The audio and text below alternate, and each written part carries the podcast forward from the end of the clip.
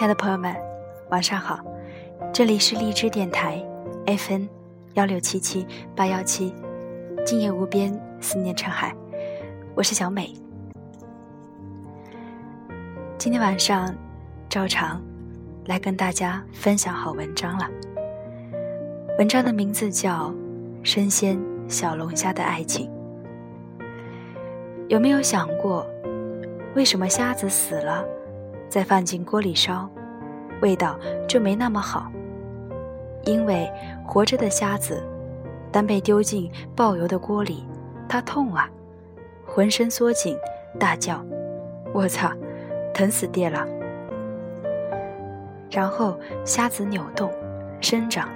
蜷缩，抱成一团死去，肉质紧致，Q Q 弹弹。反过来，死掉的虾子丢进锅里，它没知觉，没反应，四仰八叉一躺，肉越烧越松散。将死的虾子也不行，奄奄一息，弱弱的吐出一句：“哎呦呦，疼的”，就挂了。当年跑到松花江吃鱼，那个鲜美滑嫩，脏的。一样的道理，这些傻鱼从小在冰冷的江水里长大，又没有棉毛裤穿，冷得瑟瑟发抖。他们每天疯狂的游泳取暖，打着寒仗，一路暴喊：“狗东西，你冻死大爷啦！”就这样，缩着身体发育。脂肪又紧又肥，好吃到胀里。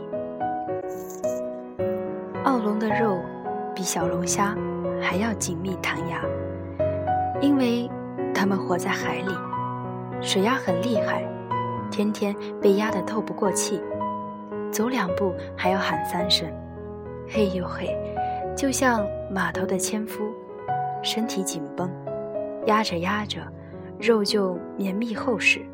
一咬，呱嗒呱嗒的。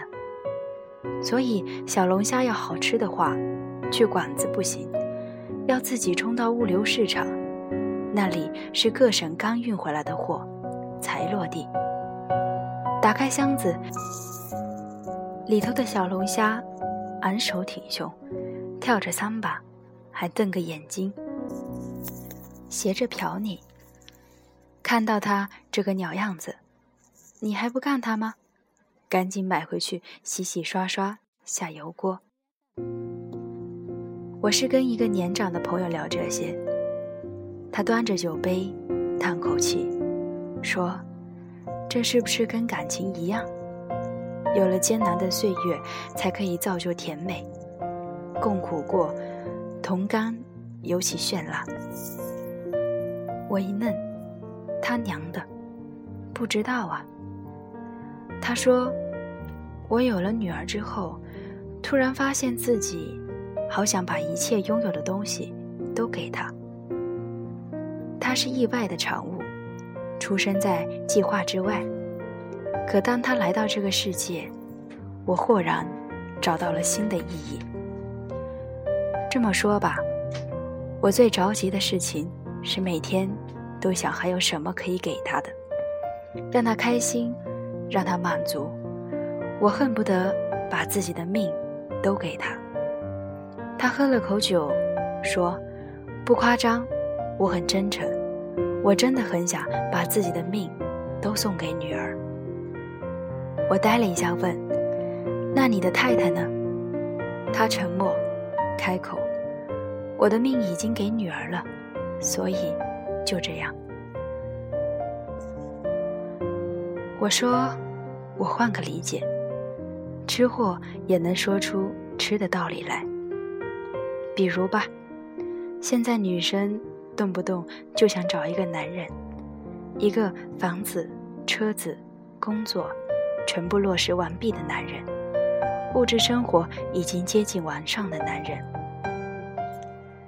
可是，这种现成的经济条件，就好比一锅死虾子。”他们没有经受过苦难，直接软趴趴煎好盛在你碗里。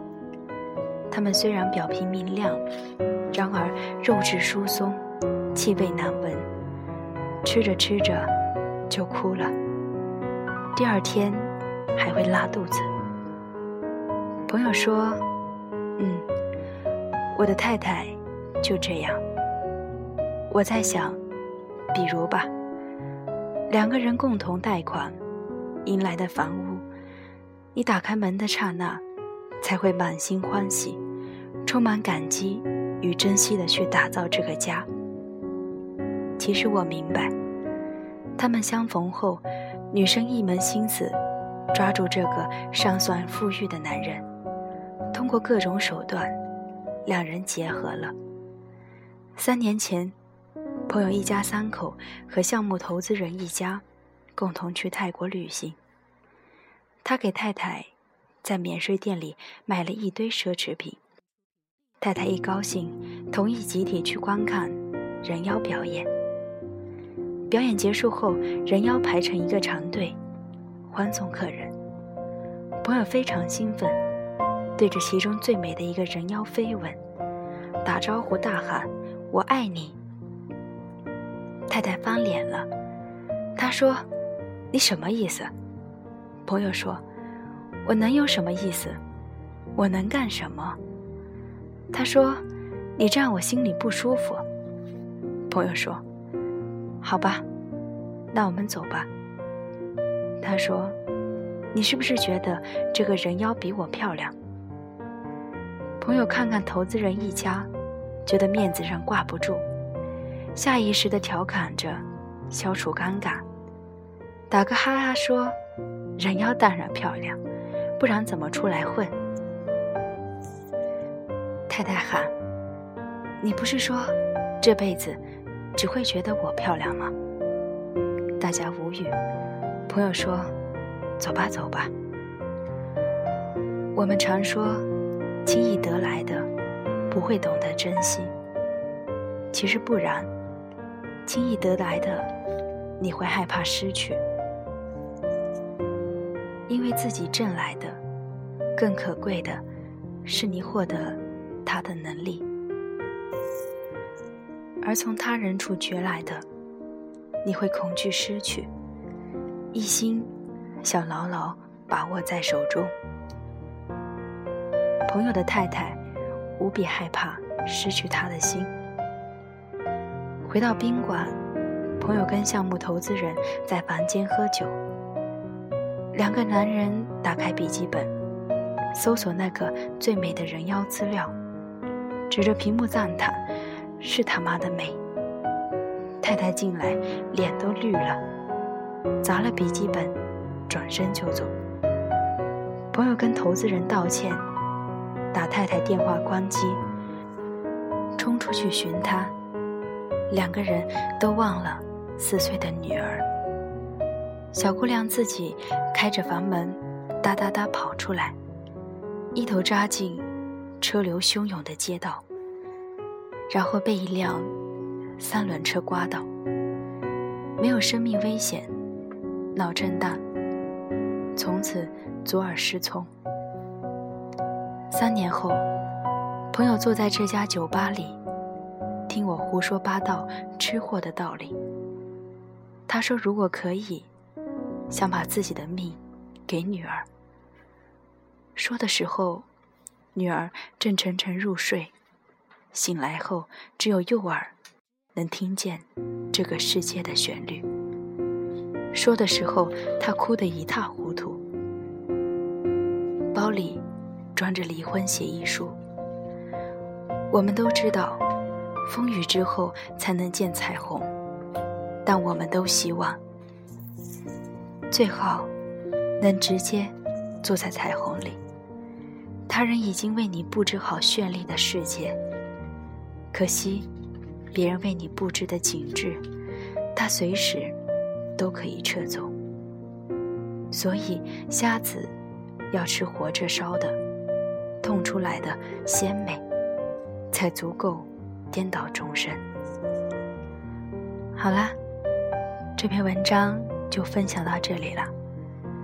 不知道听后的你们会有什么感想？欢迎大家。给我评论留言，晚安。